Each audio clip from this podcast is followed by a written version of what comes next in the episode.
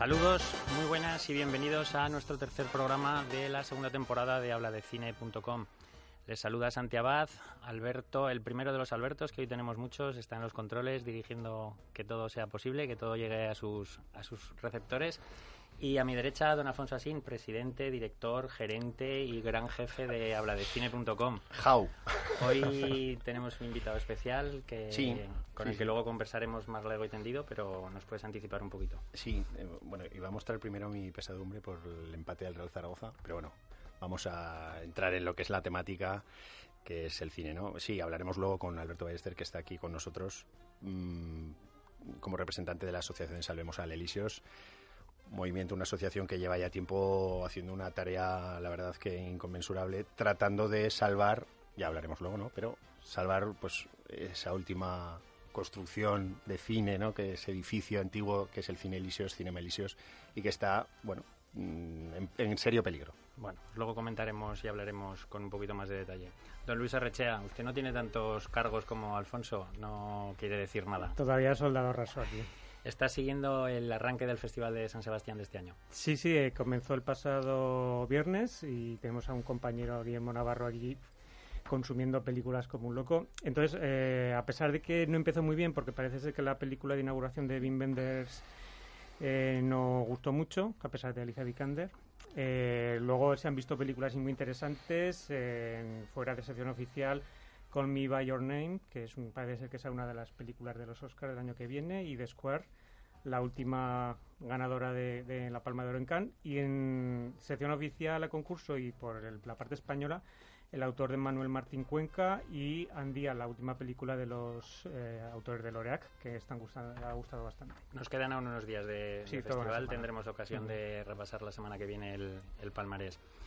Don Alberto Garrido, como de vuelta de la nevera, como representante del, del colectivo inglés, nos querías comentar una subasta especial que ha habido en Christie's, en- Así es. no en tu ciudad natal, pero en tu ciudad de adopción. Que ha habido, ¿no? Que habrá. que habrá. Es el día, el 27, el miércoles. La verdad es que si mi economía y el sueldo que en habla de cine me lo permiten... Que es pienso- alto, es alto Que es alto, sueldo, pienso, ¿eh? pienso, exactamente. No sé si lo sabe el resto de... Bueno, me da para coger el vuelo mañana e ir a Londres a, a asistir a la subasta. Para comprar alguna de las cosas ya, para eso no. Porque estamos hablando de que eh, la, famosa sala de subastas Christie's de Londres, de Londres que está en, la calle, en King Street, eh, cerca de, de, bueno, de lo mejorcito de Londres, eh, subasta una serie de objetos de la colección personal de, de Audrey eh, y, el objeto de, de vender esta serie de objetos, valga mejor la redundancia, es eh, recaudar dinero, recaudar fondos para esas acciones humanitarias que, que desempeñó Audrey Hepburn mientras vivía. Hay cosas mm, muy curiosas, eh, un guion, el guion de trabajo con el que rodó la película eh, Audrey Hepburn y que está eh, manuscrito por ella con anotaciones y tal, que me parece que llega a las 90.000 libras de salida. De salida. ¿De qué película? De- Eh, Desayuno con diamantes. Eh, lo más barato y lo más accesible para mí es también un, el antifaz ese que llevaba en Desayuno con diamantes, el antifaz del, del sueño, que creo que está en torno a las 200 libras. Y para gente, pues no sé, por 50 o 60 mil libras tienes, te puedes comprar el, el vestido de Givenchy, de, uno de los vestidos de Givenchy que lucía en charada. O sea que, bueno, yo creo que es asequible para todos los bolsillos. Tomo nota para tu próximo cumpleaños. Y empezamos, si os parece, ya con los estrenos de la semana. Y para ello tenemos a Ricard desde Palma, que como la semana pasada se dedicó a piropear al jefe, pues esta semana ha tenido la suerte de que le asignaran Kingsman el Círculo de Oro, que yo creo que era el estreno más apetecible de, de esta semana. Ricard, buenas tardes, ¿cómo estás? Hola, muy- hola, buenas tardes. Lo veis, hay cosas que nunca fallan. Sí, sí, sí, hay que pelota, ser listo, hay que ser listo, hay que ser listo, eso, es- eso es evidente. En España, sobre ser- todo. Muy bien, ¿qué te pareció? En la, en la primera parte ya habías disfrutado mucho, ¿verdad? En Kissman la primera, ¿y Sí. qué te pareció esta segunda? Pues mira, yo, como bien dices, la primera me, me gustó mucho, eh, muchísimo. Y esta segunda también me ha gustado. Para, para que, para, os voy a poner un ejemplo para que entendamos la sensación que he tenido en esta segunda. No sé si recordaréis, hace ya unos años ah, salió un vídeo, corrió un vídeo, se hizo viral, lo que se dice ahora que se hacen virales los vídeos, donde mm, aparecía una señora, bueno, en el programa este de Britain's Got Talent, eh, que aquí se hace, se llama Tú sí que vales, o España tiene talento, no sé cómo se llama, apareció una señora que se llamaba Susan Boyle, que que bueno tenía un aspecto pues era una señora ya de mediana edad tirando a, edad de Santi ah, iba con un peinado así como muy anticuado cuando se presentó la manera de hablar era como daba la sensación de ser una persona como un poco paleta ¿eh? y nadie daba un duro por ella. Luego se puso a cantar la canción I Dream the Dream de, de Los Miserables y dejó boquiabiertos a todo el mundo. Entonces yo pensaba, la canción es muy buena, la interpretación es muy buena y el factor sorpresa hizo que este vídeo se hiciera viral. Luego esta señora ah, siguió cantando, le, le, hicieron hasta un disco con canciones buenísimas, ella las cantaba muy bien y gustaba mucho, pero ya faltaba ese factor sorpresa. Pues esta es la sensación que tengo yo con Kingsman, El Círculo de Oro. Me ha gustado mucho porque la película es muy divertida, es muy entretenida, es muy espectacular, tiene escenas de acción inverosímiles. Uh, bueno, la primera ya es absolutamente inverosímil, pero tú ya entras en ese juego, ya te hacen suspender la credibilidad en el minuto uno. Y entonces, esto, todo esto es maravilloso, la música está muy bien y tal, pero Ah, ya, ah, ya no tiene ese elemento ah, plus, ese plus que tenía la primera, por, lo menos para mí, ¿eh? hablo siempre desde mi punto de vista, que era un poco la, la, sorpresa absoluta de, ese tipo de, de, versión, entre comillas, o apócrifa de un James Bond jovencito y diferente a, lo que tenemos acostumbrados. Desde luego tengo que decir que a mí los dos Kingsman me han gustado más que las últimas películas de James Bond, esto hay que decirlo porque creo que, no son comparables, desde luego, porque el tono es muy diferente, pero sí que se podrían comparar desde el punto de vista de que uh, uh, pretende un poquito parodiar un poquito las películas de James Bond. Me, gustaría destacar que aparte de los actores habituales de esta, de esta saga, Uh, aparecen aquí, se le da un, se da un, salto de charco, porque la película Kingsman es puramente inglesa, pero aquí ya se, se le da, se le tiende la mano a los americanos. Aparecen pues gente como Hal Berry, como Channing Tatum, o como un muy envejecido, no sé los que la habéis visto, si, si es que si vosotros veis que vaya muy maquillado o realmente ya este hombre ya está muy envejecido, uh, Jeff Bridges, no lo sé. Si, Yo creo que ya está mayor. Hombre, está mayor, pero también el peinado que lleva con esas lleva un peinado muy, raro, canas muy marcadas, más melenudo, yo creo que fuerzan un poco que... También es que estáis acostumbrados a ver a un tío mayor como yo muy bien conservado y entonces cualquier cosa os parece ya que está envejecido. Puede ser. Yo, yo también destacaría muchísimo la música. Otra vez, la música es la primera, ya era importante, muchos éxitos del pop rock, sobre todo británico, pero en este caso uh, tiran, uh, sobre todo hay un, artista que, que, se consolida como protagonista musical, aunque hay otro músico protagonista, luego hablaremos, que es uh, John Denver, con dos temas maravillosos. Uno es Annie's Song, que suena durante un momento así un poco emocionante de la película, que, que, aquí la hizo famoso, fíjate, la hizo, la hizo famoso Mocedades, esta canción aquí en España, que se llamaba Así fue nuestro amor. Y también yo la recuerdo muy, muy, muy bien de melodía de uno de los anuncios de, de Codorniu, de, Codorniu, de Navidad. Creo que he visto que era en 1982. Fíjate, y así somos viejos. Uh, la otra, que además tiene un momento en la película muy épico, porque la interpreta un personaje en un momento muy importante para la película y para el personaje, que es la famosa Take Me Home Country Roads, que, que, realmente además está muy bien adaptada y muy bien traída a la película. Aunque hay que reconocer que el personaje que la canta un poquito antes dice que le gusta el country, yo creo que para que puedan tener esta escena final uh, más espectacular. En la primera, para mí el momento mejor de la película no era el famoso de la iglesia, sino era cuando sonaba la, marcha de las pompas y circunstancias de Edward Elgar. Uh, no sé si los que lo habéis visto recordáis ese momento en que, digamos, vuelan cabezas. Sí, sí, sí. Uh, entonces, yo, insisto, creo que este Kingsman uh, está muy bien, es muy entretenida, yo la recomiendo porque realmente se pasan las dos horas y veinte que dura. A mí me pasaron volando. y como he dicho antes, había, había una aparición estelar en, esta película de un músico, estoy hablando de Elton John, que realmente para mí se merece que me quite el sombrero ante él, porque se autoparodia, se ríe de sí mismo. Fíjate tú si es difícil superar su propia excentricidad y la superan en la película, porque hay, hay momentos que aparece vestido como de, papagayo, no sé, una cosa muy rara, el tío con muy mala leche, normal también la situación en la que está. Realmente me parece muy sorprendente porque a Elton John no le hacía yo esta bis eh, cómica, por lo menos porque a veces reírse está bien, pero cuando reírse de sí mismo y cuando ya eres un, un artista tan valorado, pues a veces cuesta. Es un poco el Rafael, el Rafael de Mi Gran Noche.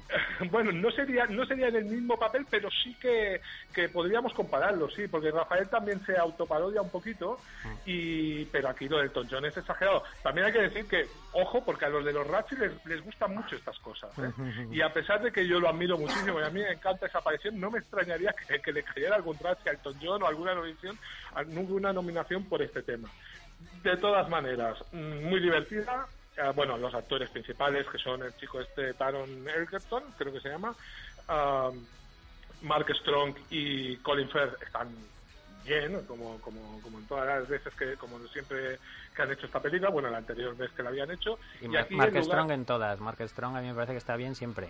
Además a Mark Strong, hay que, yo ya sí, aquí vuelvo a otra vez como a lo de Elton John, a este señor sí que le tengo un respeto ah, enorme porque ah, tiene que ser muy buena persona, porque permitir lo que permitió, ah, le permitió a Sasha Baron Cohen que le hiciera en aquella película de Gente contra Inteligente, Ah, yo creo que mm, o sea, ya demuestra que Mark Strong es una, persona que tiene mucho aguante y también mucho sentido del humor. Te refieres a la escena del elefante, ¿no? Me refiero a la escena del elefante y de la elefanta. Ah, me parece que, lo que le pasa que el hombre en esa escena no le ha pasado a otro actor en toda la historia del cine y, me hablo, y hablo de cualquier tipo de cine, incluso el porno. Ah, dicho esto, insisto, película muy entretenida, muy divertida, le falta ese factor sorpresa para mí de la primera, pero que, sigue siendo muy, muy recomendable. Eh, Ricard, yo solamente quería decirte que, sigo tu estela y he escogido como eh, pista, como música para ilustrar tu, comentario de esta película, el Let's Go Crazy de, Prince, un poco pues para, porque todos conocemos las aficiones y los gustos musicales de, nuestro jefe, ¿no? Entonces, ¿también entra bien en este, este tema en la película? Sí, sí, por supuesto, entran todos bien, los hacen entrar bien. los temas Ah, suelen ser ah, suelen ir acompañados de coreografías, lo que en lugar de bailar ah, se pegan, pero al ritmo de la canción que la canción que eligen. realmente eso el director lo lleva muy bien, lo hace muy bien y es una es una de las de los sellos de, de Zap ya en creo que ya se le puede llamar franquicia, aunque a mí no me gusta estas denominaciones de películas, pero bueno, franquicia o saga o como le queramos llamar, que es esto de Kingsman. Yo, yo la verdad es que en cuanto empezó a sonar Let's Go Crazy, como bien ha dicho Alberto, que es uno de mis eh, cantantes favoritos, pues me volví un poquito loco en la sala, me quería levantar y bailar y mi mujer me tuvo que agarrar un poquito para que... y los de atrás, porque los de atrás, ya, no, es, que ya no se ponen detrás mío, no se ponen, ya ni aunque esté sentado. Pero eh, la verdad es que el inicio pues es muy, muy potente con, con esta canción y con la coreografía totalmente inverosímil dentro de, un coche, pero, pero bueno, muy, muy, bien filmada, también muy bien realizada, aunque se ve en muchas ocasiones eh, todo lo digital ¿no? que aparece en este tipo de secuencias. Eh, evidentemente sigue la misma estela de la, de la primera, pero claro, si es que si no lo hiciera, no, no parecería, no, no, sería una secuela. Y es lógico que una película del éxito de la primera tenga una secuela y siga esta misma línea. Sí que es cierto, y a mí es lo que no me gusta, eh, el hecho de que tengan que entrar sí o sí los americanos de por medio. Y eso me cabrea, de hecho, porque es un, formato de película, pues James Bond, muy británica, todo muy, muy elegante, todo, no sé. La primera es realmente sorprendente y queda muy bien, y, el que tengan que entrar los Yankees, eh, a mí de verdad, eh, me, le, bajo la película un poco por eso. yo discrepo y a mí me, la parte americana me, me hizo gracia y además me parecen unos actores que lo hacen bastante bien. Ojo, el reparto es, incuestionable y todos los actores que aparecen del primer al último pues, son, notables, pero no sé. Me parece, que le da esta chispa un poco el, esa contraposición que hay entre, entre la pulcritud y el señorío y el gentlemanismo británico con... Buscan el contrapunto, ¿no? También pues ahí con Channing Tatum ahí... No, no digo, que, no ¿eh? digo que quede mal. A mí, por ejemplo, no, no, me gusta. Pero estoy de acuerdo contigo, ¿eh, Alfonso? A mí me, baja mucho el tono de la película cuando llegan a Estados Unidos. Y además hay un, un cuarto de hora en que cada dos minutos aparece un actor conocido. Es como una presentación de, un montón de caras conocidas, ¿no? Y esa parte ahí se queda la película que parece que no, que no va a ningún lado. Pero, pero sí, el resto es muy entretenido y yo creo que no hemos hablado sobre todo del, del personaje malvado, o sea, Julian Moore. Te lo hemos dejado. Te lo hemos dejado para que tú, y su parque temático particular me parece fabuloso, fabuloso. uno de lo, de, lo, de lo mejor de la película. Sin olvidar también a otro malvadísimo que sale, que es nada más y nada menos que el presidente de los Estados Unidos eh, creo que esa, esa baza de la película es- está muy bien. Es ¿eh? un punto a favor, sí.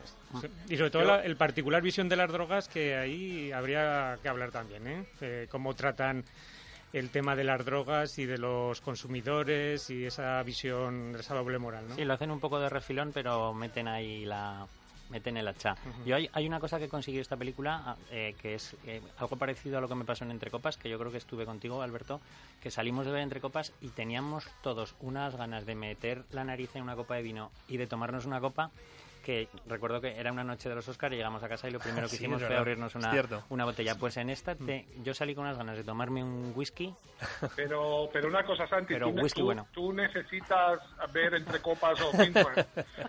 para, para Está poniendo co- tomar una copa. para ¿o Está tener- poniendo como excusa. para tener más ganas, Ricardo, Ah, más vale, ganas. Pensaba que ibas a decir que, que saliste con ganas de comerte una hamburguesa.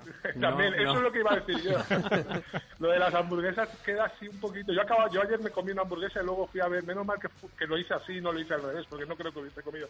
Eh, de acuerdo con lo de con lo de eh, Julian Moore lo que, y lo del presidente de los Estados de los Estados Unidos, lo quería comentar que es, mm, es- hay un presidente actual que es un poco gilipollas, pues han puesto a otro que es otro gilipollas.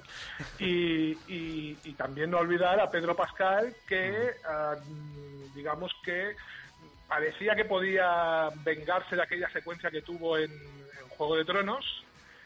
Pero bueno, lo dejamos ahí. Vale. Dejamos Muy bien, ahí. cerramos con las notas, si os parece. Un 7.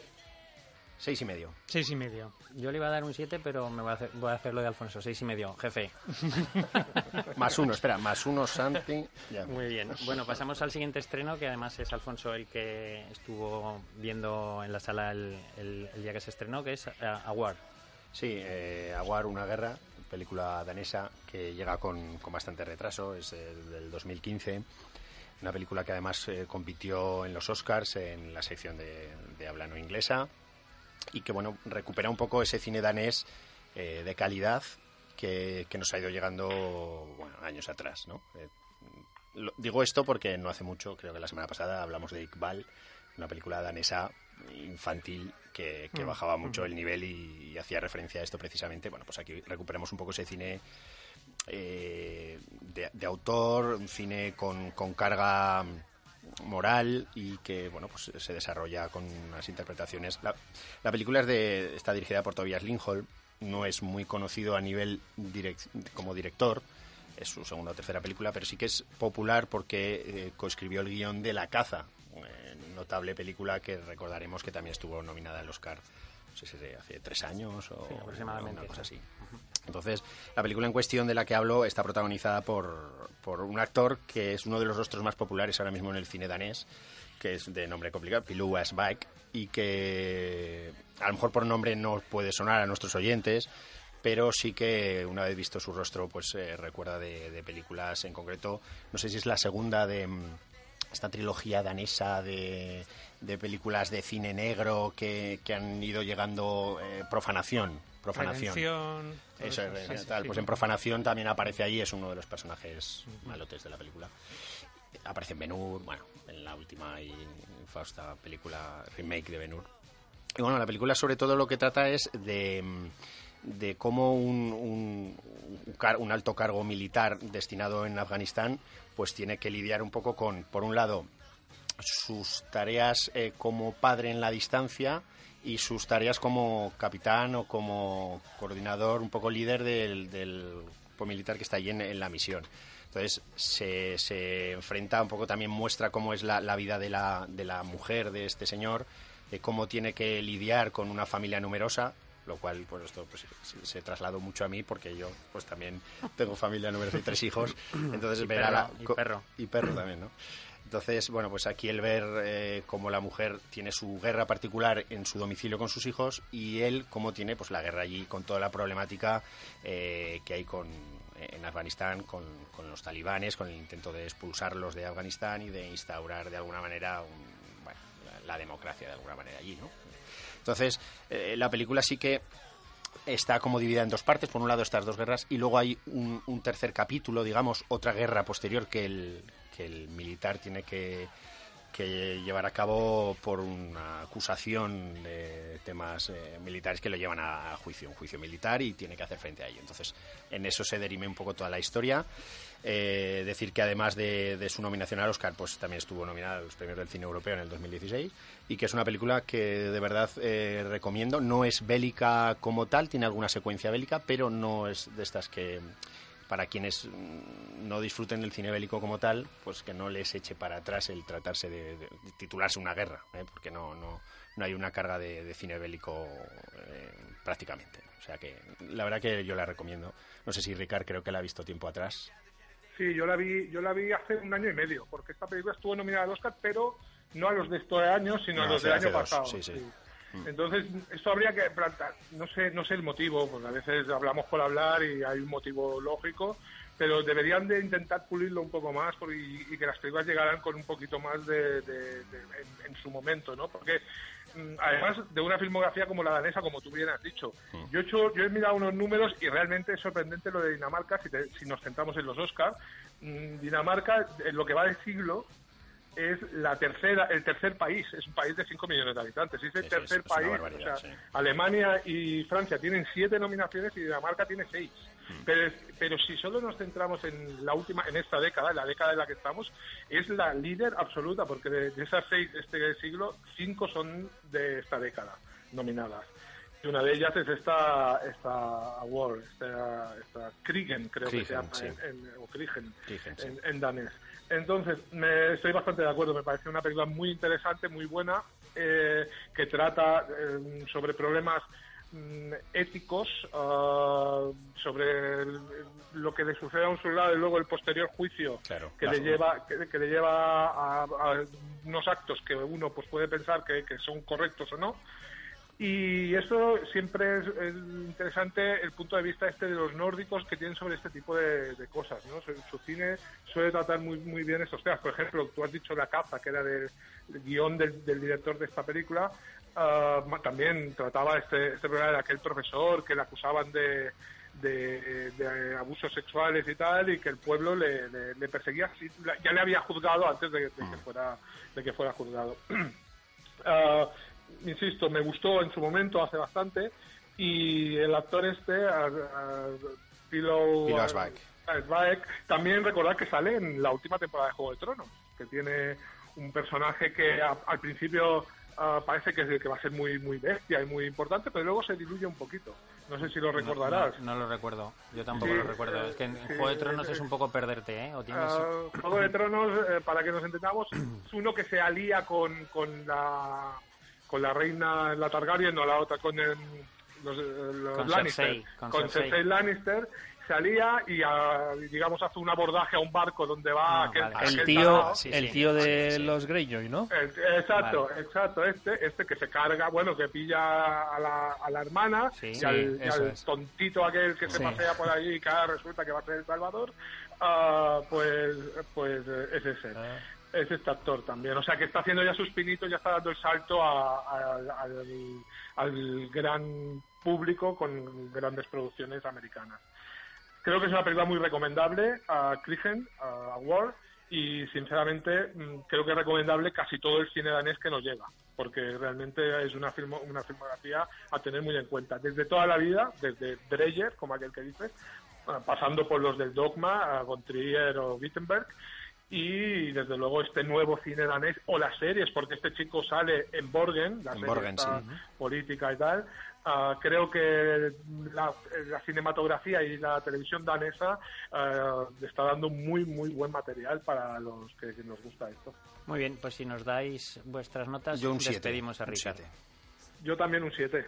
Venga, estupendo. Pues muchísimas gracias, Ricard. Vamos a aparcar los estrenos un momento para hablar con nuestro invitado de hoy. Gracias. Hasta luego.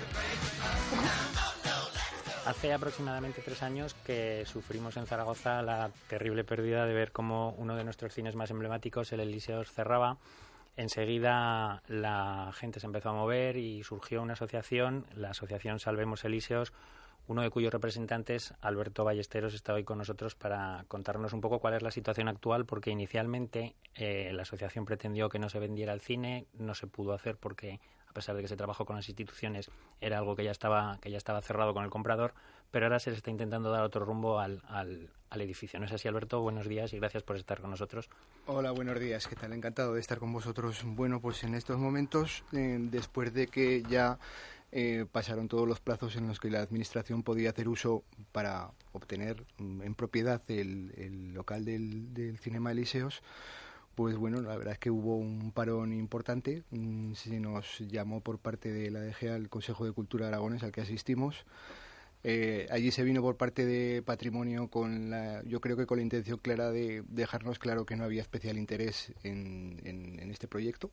Mm, no obstante lo cual, yo creo que en aquella reunión sí conseguimos trasladar a todos los que participaban en ella pues de la bondad del proyecto y que, todavía quedaban o entendíamos que quedaban cosas por hacer y que principalmente pasaban pues bueno pues por tratar de eh, de, negociar un, posible contrato de alquiler con, con, el dueño del local pues para darle eh, pues el uso que bueno que pretendemos desde la asociación que nosotros que el cultural como ya sabéis sobradamente eh, hubo ha habido un periodo de parón de varios meses importante porque desde la propiedad se nos transmitió pues que tenía su propio proyecto, que iba a presentar un proyecto de, reforma de, local en los correspondientes organismos que tienen que pasar por parte de la Comisión de Urbanismo de la DGA y del Ayuntamiento y nuestra sorpresa, vamos a llamarla así de alguna manera, fue cuando hace poco, creo que seguro que vosotros lo habéis visto, pues aparecieron unos carteles, unos vinilos pegados en, en, las, en, las, puertas del Cinema Eliseos, donde ponía que se alquilaba. Se alquilaba y además daba la sensación, porque ponen, lo que pone es una foto de, de, las butacas, del patio de butacas y una foto del plano de cómo está ahora mismo, daba la sensación que lo alquilaba, bueno, pues como, como cine. Nos pusimos en contacto con, con la propiedad, se nos dijo que las condiciones en las que alquilaba eran las mismas que ya nos había dicho hacía tiempo, con lo cual, bueno, pues eh, empezamos a trabajar en la posibilidad de que este proyecto se hiciera realidad. Pero claro, eh, hace falta dinero, mejor dicho, hace falta mucho dinero. Entonces, eh, bueno, lo que hemos hecho últimamente ha sido pues reactivar un poco los, la, página de, la asociación, de, el proyecto de la asociación Salvemos el Elíseos. Hemos hecho vamos a llamar una encuesta entre los asociados que tenemos para ver realmente qué disponibilidad o de qué disponibilidad económica podríamos contar. Es decir, queríamos saber qué gente de verdad estaría dispuesto a poner dinero de su bolsillo todos los meses en forma de cuota con la que poder disponer de él y bueno pues luego ir con, con una parte eh, con una parte para, para ese proyecto destinado a ese proyecto. Eh, de todos lo, obtuvimos una conclusión de que aproximadamente me obtendríamos en torno a 4 o 5 mil euros al mes todos los meses para poder no es suficiente es notoriamente insuficiente con lo cual lo que entendemos y porque creo que sí que deben de colaborar, ¿eh? no creemos que deben de colaborar, nos queríamos ponernos en contacto con todas las administraciones, la principal es la Diputación General de Aragón, Patrimonio, pero también con la Diputación Provincial de Zaragoza, también con el Ministerio de Cultura y con el Ayuntamiento de Zaragoza. Estuvimos reunidos con el Ayuntamiento de Zaragoza la semana pasada, con el concejal de Cultura todo el apoyo del mundo, todo el apoyo espiritual, lo cual viene muy bien, ¿eh? dicho sea de paso, todo el apoyo en cuanto a contenidos, eh, se nos comentó que si este proyecto llegaba adelante eh, nos prometía llenarlo de contenidos tanto con ceremonias de apertura o con ceremonias de cierre de cualquier festival cultural que se, de muchos que se producen en la ciudad de Zaragoza, de trasladar el Festival del Cine, de etcétera, etcétera. Se nos comentó que él ya había propuesto a la Consejería de Cultura de la DGA la cesión de todos los, los archivos de la Filmoteca de Zaragoza. Ya sabéis que no tenemos filmoteca aragonesa, tenemos filmoteca de Zaragoza, pero no aragonesa. Bueno, pues con la intención de crear una filmoteca aragonesa, entre otras cosas porque no sé si recordaréis que hace también, creo que recordar que unos seis meses, salió una pequeñísima noticia, muy breve, en medio eh, escrito, un medio, eh, creo que fue en Heraldo, creo recordar, en el que se decía que por parte de la consejera de Cultura se estaba estudiando la posibilidad de instalar una filmoteca, la Filmoteca de Aragón, en el Cinema Elíseos. Era la primera noticia que teníamos, nos quedamos un poco a ver si iba a ser verdad.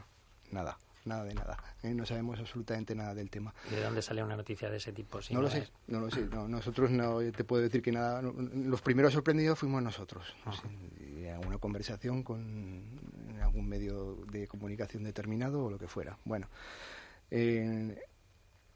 por parte del Ayuntamiento de Zaragoza lo que he dicho todo el apoyo en cuanto a contenidos, estaría dispuesto a apoyarnos en ese sentido pero nos topamos con el problema principal, es decir, dinero, no hay dinero.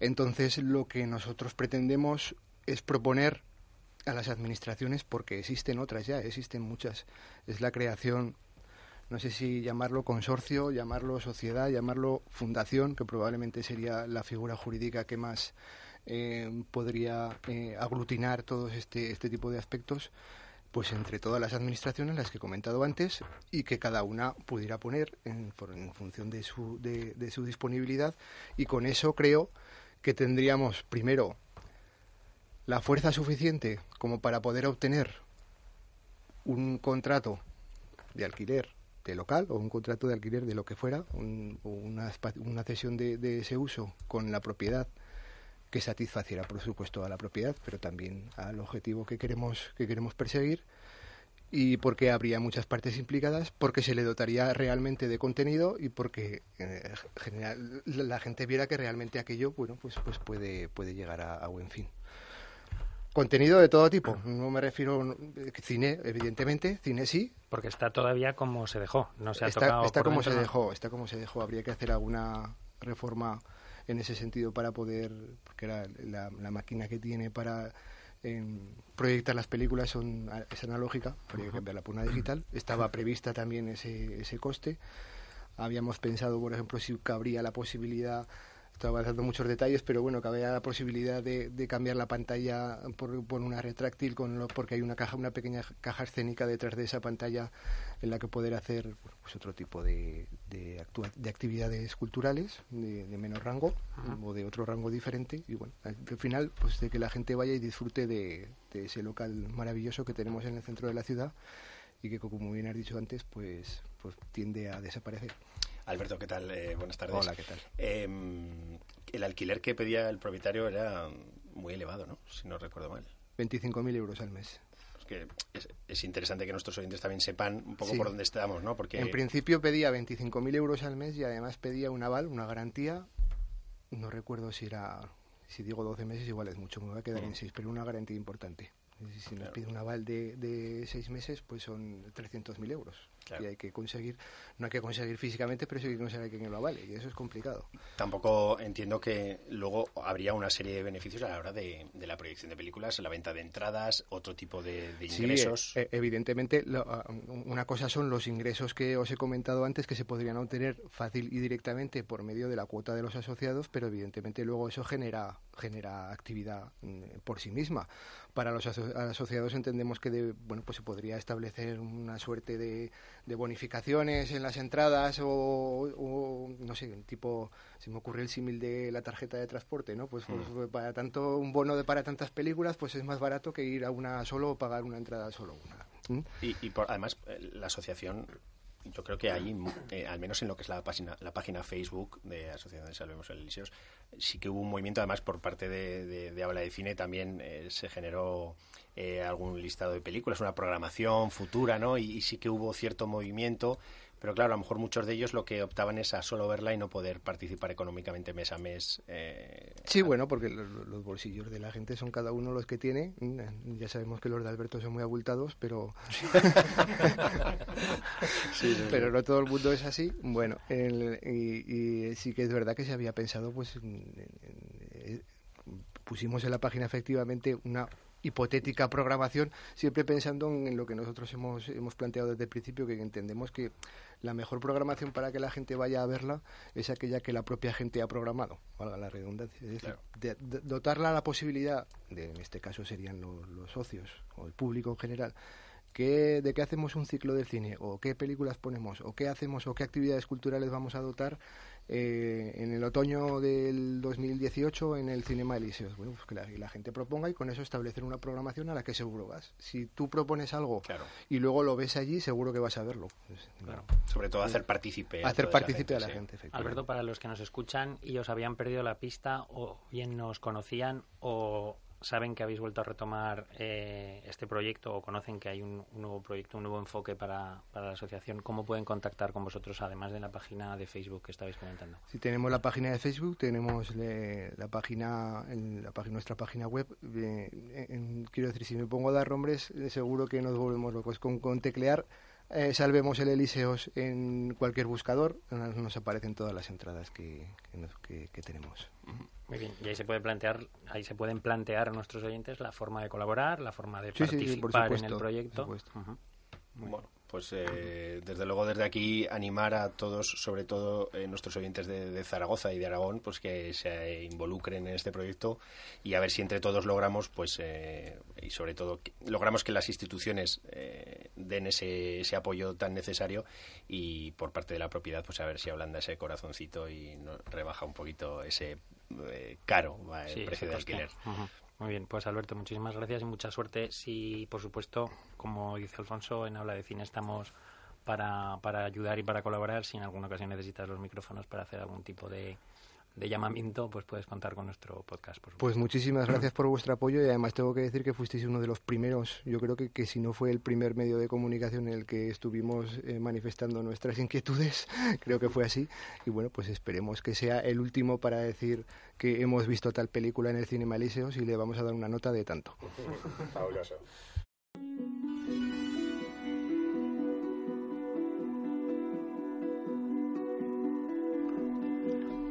Seguimos con los estrenos de la semana y en esta ocasión es el turno de Luis Arrechea, que nos hablará de La Reina Victoria y Abdul.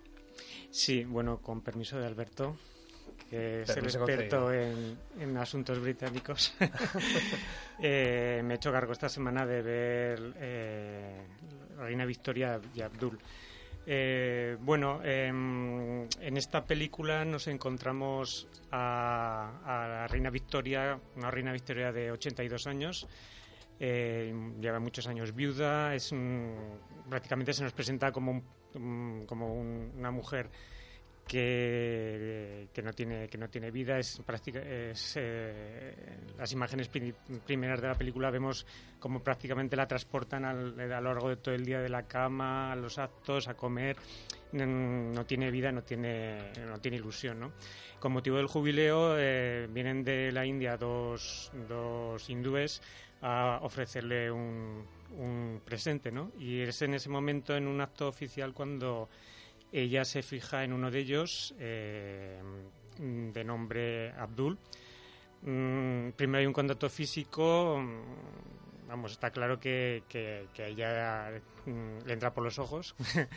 no, no precisamente le ponen al Peter Siller del Guateque, sino que es un, tío de, de 1,90 y, bueno, acostumbrado a ver todo el día a gente estirada y de piel muy blanca, pues el la presencia de alguien tan exótico pues le, le, atrae, ¿no? Entonces pide que sea su criado y a partir de entonces se establece una relación muy, muy personal de amistad, eh, de, mutuo enriquecimiento entre, entre ambas partes, ¿no? Y, sobre todo porque Abdul le trata a ella como, como una persona, con cariño y, y ella pues le corresponde, ¿no? A ver, em, la película, mm, yo creo que, es mm, cuando yo eh, pensé que, bueno, que tenía que verla, con leer un poco la sinopsis, dices, bueno, yo creo que, si no fuera a verla y hiciera la crítica no se notaría, porque eh, podemos avanzar lo que, lo que vamos a ver porque no, no ofrece grandes sorpresas. Yo creo que, es la mejor manera de, de ver la película, ¿no? Como un divertimento amable, eh, muy ligero, que no que va dirigido a un público muy concreto, eh, un público muy amplio y que no entra un poco en críticas sobre el imperialismo británico o sobre otras cuestiones de, la época. ¿no? Es una, una película mm, un 80% comedia amable y un 20% digamos eh, de drama y crítica. ¿no? Eh, está dirigida por Stephen Frears, que allá por los 80 mm, se daba, era el azote de la Thatcher con, con películas como Mi hermosa lavandería o Abrete de orejas o, Café irlandés y que bueno pues eh, así se ha ido domesticando con el paso del tiempo y ahora está al servicio completo de su, de su majestad, como lo demuestra el plano final de la película, el plano final de la película que cuando lo veáis me entenderéis. Eh, también hay, yo para los que vayan a verla, repararía en un momento, en, mm, que no voy a hacer un spoiler porque es, un momento bastante impactante, que tiene que ver con, con la llegada de la familia de, de- del protagonista de Abdullah a Inglaterra, y que es un momento muy tenso y que, y que en la- el momento actual en el que nos encontramos sería, yo creo que sería incluso más, más tenso que, que en el siglo XIX cuando se produce esa escena, que no voy a, no voy a desvelar. Bueno, en el plano actoral, eh, Abdul está encarnado por eh, Ali, Faz- Ali Fazal, que es un actor que proviene del Bollywood, y que pudimos verlo en el Fast and Furious 7, yo no me acuerdo dónde, pero ahí, ahí estaba, ¿no? Y bueno, pues de, de la protagonista es que no podemos decir más que alabanzas de Judy Dench, que ya hizo de la reina Victoria hace 20 años y que en su majestad Mr. Brown Mrs. Mrs. Brown, Mrs. Brown. Es, es cierto. Sí, Mr. Brown era el, Era él, era Billy, el- Billy Connolly. Billy Connolly. Y que ahora tiene la edad pues que tenía la reina Victoria más o menos cuando, cuando entabló la amistad con Abdul. Es una gran actriz, mm, yo recomiendo verla en versión original, pero mm, también si la van a ver en versión española, eh, está doblada por María Luisa Solá, que es una grandísima actriz de doblaje, que se inició eh, a principios de los 60 con el doblaje de Eva Mirisain en con La muerte de los talones, que ya ha llovido y que ahí sigue en la brecha. Entonces, ya puestos a, a dar homenajes, que Judy Dench los, los ha tenido todos, pues vamos a homenajear a María Elisa Solá, que está ahí todavía al pie del cañón y que aún la oiremos en el próximo asesinato en el Oriente Express. Y que nos dure mucho, ¿eh? porque es una gran actriz de doblaje. Efectivamente. Entonces, bueno, pues una película muy recomendable para un público- amplio. Yo a mi madre se la recomendé antes incluso de verla yo. Sobre todo porque además la, aquí en Zaragoza la proyectan en el Cine Cervantes, que junto con el Cine Elíseos es, son de los, mm, yo creo, los dos únicos que prácticamente no tienen barreras arquitectónicas. Entonces, para la tercera edad son unos locales muy adecuados. Muy bien, pues tu nota, Luis, porque eres el único que has visto este estreno. Pues un 7. Yo le iba a preguntar a Luis eh, un poco compararlo, eh, comparar esta película de Victoria Abdul y Abdul con, con eh, su eh, Mrs. Brown, ¿no? Eh, es decir, tú antes has dicho que Victoria Abdul es un poco una comedia o una película ligera, ¿no? Pero yo entiendo que la, la de la anterior, la de Mrs. Brown, eso sí que era una, una cosa ligera, dirigida por John Maiden, no, no tenía mucha sustancia, mucha... Y aquí, sin embargo, plantea unos hechos pasados, o sea, está basada en hechos reales Sí. y que incluso a la muerte, ¿sabes? Que a la muerte de la reina Victoria, que yo creo que, por lo que me dices, si dices que tiene 82 años en la película, debe ser poquito, porque ya muere en 1901 con 82 años, Sí, precisamente. sí, sí, m- más o menos. Entonces, no, lo que te iba a preguntar, digo, em, a la muerte de la reina Victoria, su, su heredero, su hijo Eduardo VII, me parece, pues enseguida lo primero que hizo nada más morir fue quemar todas las cartas, toda la correspondencia que eh, este señor Abdul había tenido con, con la reina Victoria, ¿no? Sí. Eso es un hecho bastante lamentable y, y me extraña que Stephen Frears, lo que dices tú, no haya incidido, no haya hecho un poquito más de, de- de hincapié en este tema, ¿no? Eh, sí, sí, eh, pero por eso establece unos porcentajes entre lo que es la comedia y un poco el drama. Igual me he quedado incluso corto, ¿no? Eh, es que la película incide sobre todo en, en, en la victoria, valga la redundancia, que supuso la amistad entre estos dos personajes frente al estiramiento de la corte, ¿no? Eh, y claro, se ve prácticamente todo el rato con una sonrisa. Los, los hechos que tú relatas eh, son muy breves en el conjunto de la película y sí que son tienen un, un tono dramático pero es que es que están muy muy hacia el final y mm, espero no desvelar pero No. lógicamente entonces eh, el- en el conjunto yo creo que pesa más el, el tono Ligero, ligero que que el, que el tono más dramático que se resuelve en unos pocos minutos. Has menospreciado con la flema británica que te caracteriza a John Maiden, el director, que recordemos que, además de Shakespeare in Love, tiene la fabulosa El caso Sloan, que yo defendía a muerte y que vosotros tampoco os gustó. Nosotros, de- No, de- nos gustó, nosotros, a mí sí, eh, ¿no? nosotros la, la defendimos, por supuesto. Sobre Bueno, todo pues a igual, ella. igual fue al revés. igual Jessica. fue al revés. Alberto, este fin de semana, además de elecciones en, en Alemania, hemos tenido un estreno alemán, que es Bye Bye Germany, Sí, y así que es. estuviste viendo. Sí, es cierto. Bye Bye Germany, que es una película de un director alemán, eh, Sam Garbarsky, que es un director que yo creo que en España solamente se ha estrenado Irina Palm en el año 2007. eh, tiene pocas películas, tiene escasamente cinco o seis películas y es un, es un señor ya maduro, como alguien que yo conozco, nacido en el año 48, o sea que ya tiene sus añitos. Eh, y este Bye Bye Germany es una película curiosa porque, eh, antes tú decías, Luis, lo del elemento dramático dentro de una comedia y en Bye Bye, Ge- en Bye Bye Germany o Adiós Adiós Alemania, como queramos llamarlo, eh, también podemos hablar de eso, de, de una, una mezcla o una combinación y en este caso yo creo que está muy bien muy bien llevada, muy hábil, entre elementos dramáticos y elementos de, de comedia. Hasta el punto de que eh, sales de la película y no sabes definirte por qué es, si es una comedia con elementos dramáticos o, una, o un drama, un melodrama con elementos cómicos, ¿no? Es algo, yo creo que está muy bien, eh, muy equilibrada, ¿no? En ese sentido. Y a mí me recuerda, bueno, vamos a decir, perdón, que, que lo que cuenta la historia, ¿no?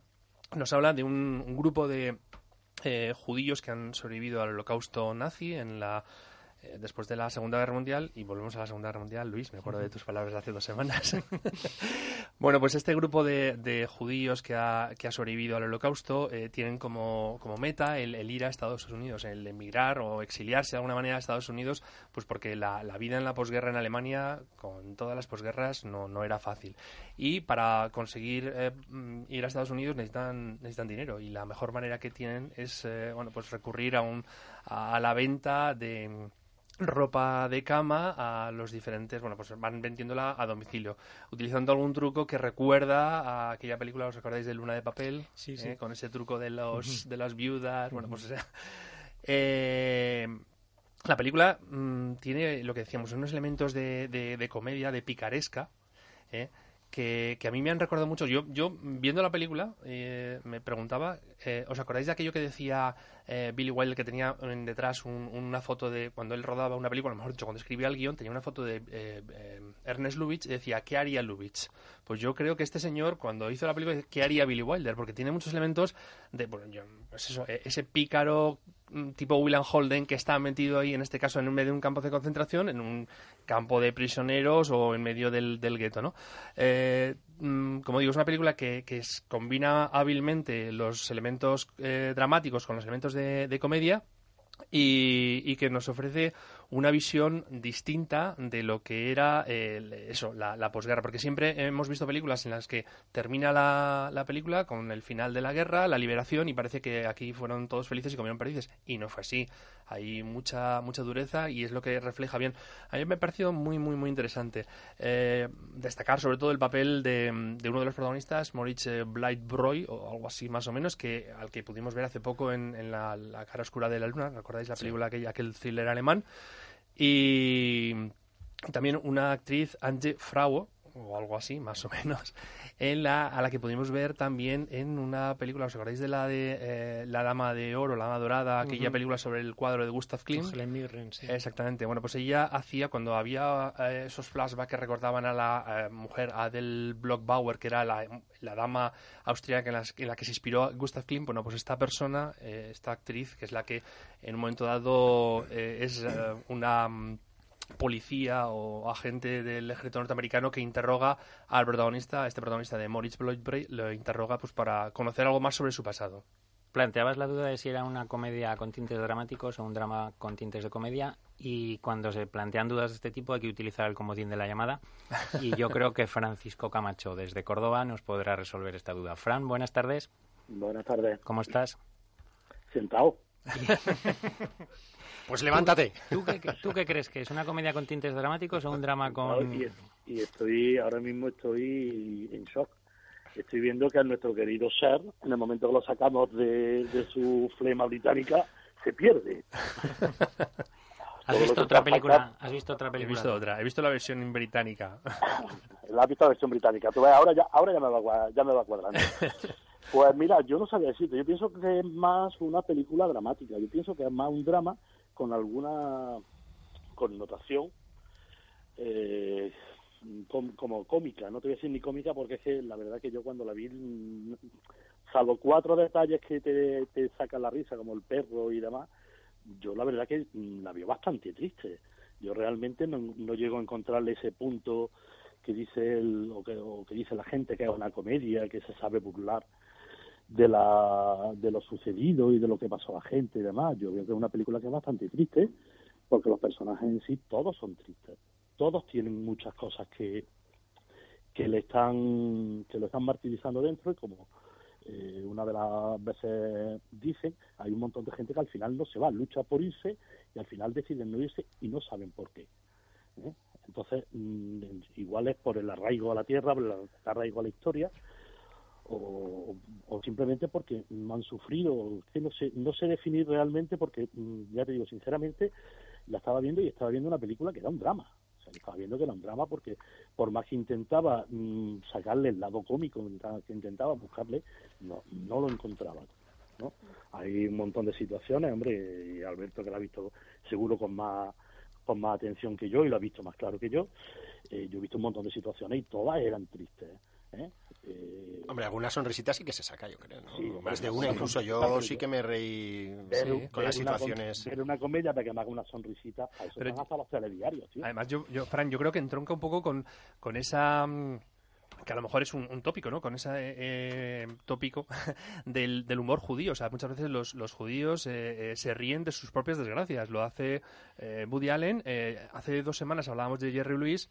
Y Jerry Lewis eh, tuvo un fracaso sonoro precisamente porque hizo o pretendió hacer una comedia de un, ele- de un hecho dramático, como era un payaso que le obligaban los, los nazis a llevar a los niños a la cámara de gas. O sea, es decir, que, que entronca bastante con esa mm, tradición del humor judío que, que- que se ceba, no que se ceba, perdón, que se ríe de, de- de las desgracias. Intenta ponerle al mal tiempo buena cara.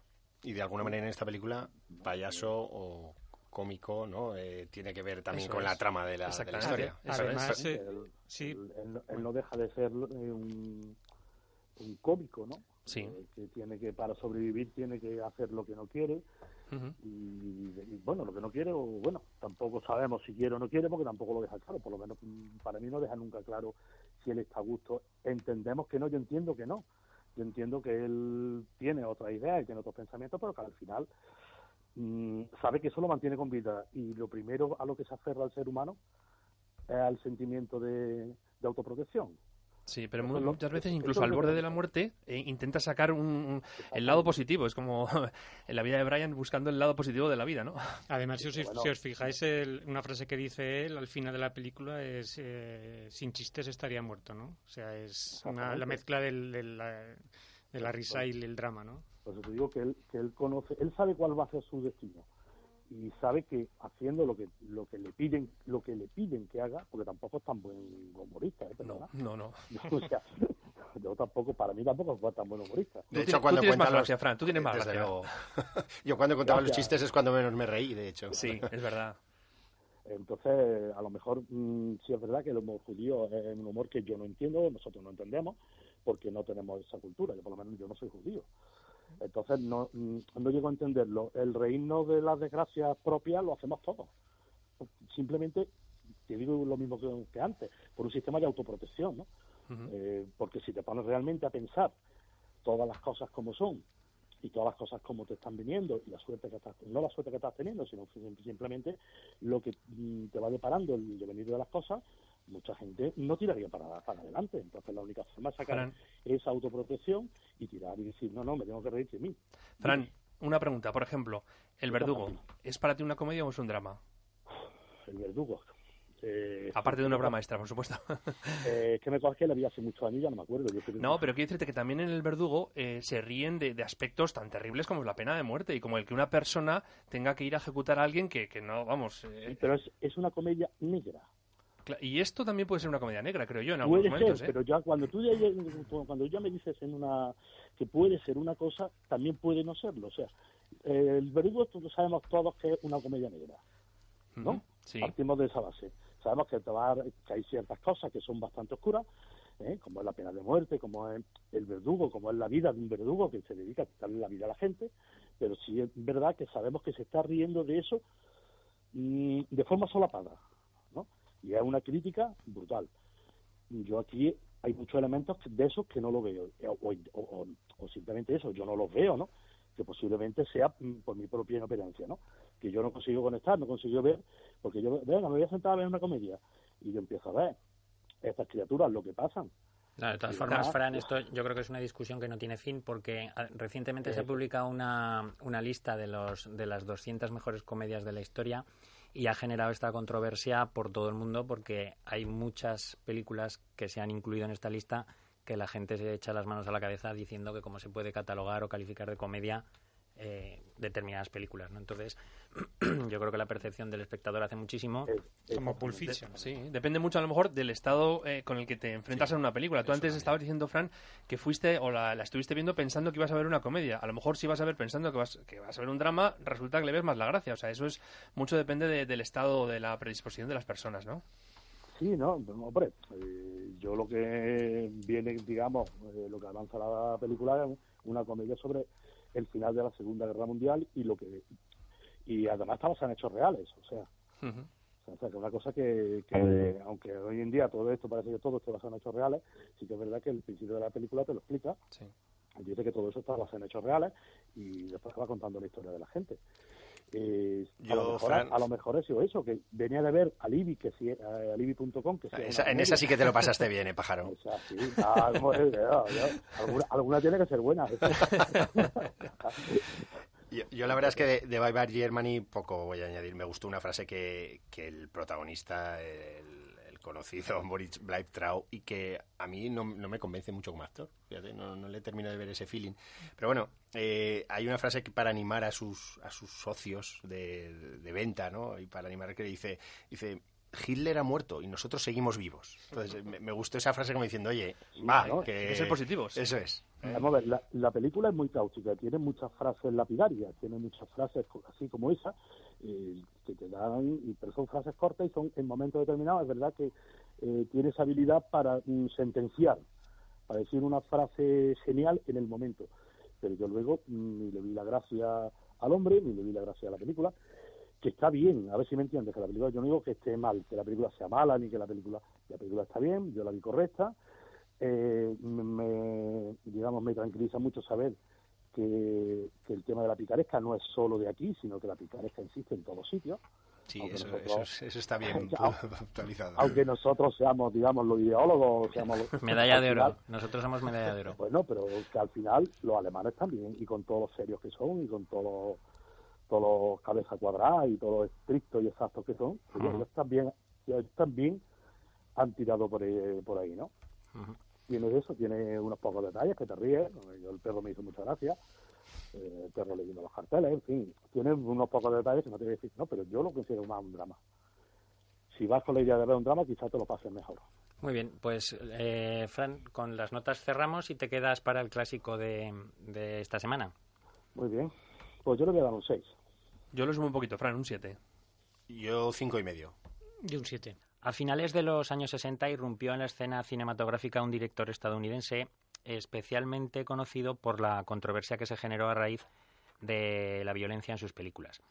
Una violencia que quizás alcanzara su punto álgido en el año 71 con el rodaje de Perros de Paja, película protagonizada por Dustin Hoffman y que nuestro compañero en Córdoba, Francisco Camacho, seleccionó para recuperar en esta sección de clásicos. Fran, qué buenas tardes y qué es lo que te hizo elegir Perros de Paja como un clásico a comentar. Eh, buenas tardes, Santi. Pues mira, precisamente eh, lo que has comentado antes, la violencia, ¿no? Eh, una violencia que yo veía real.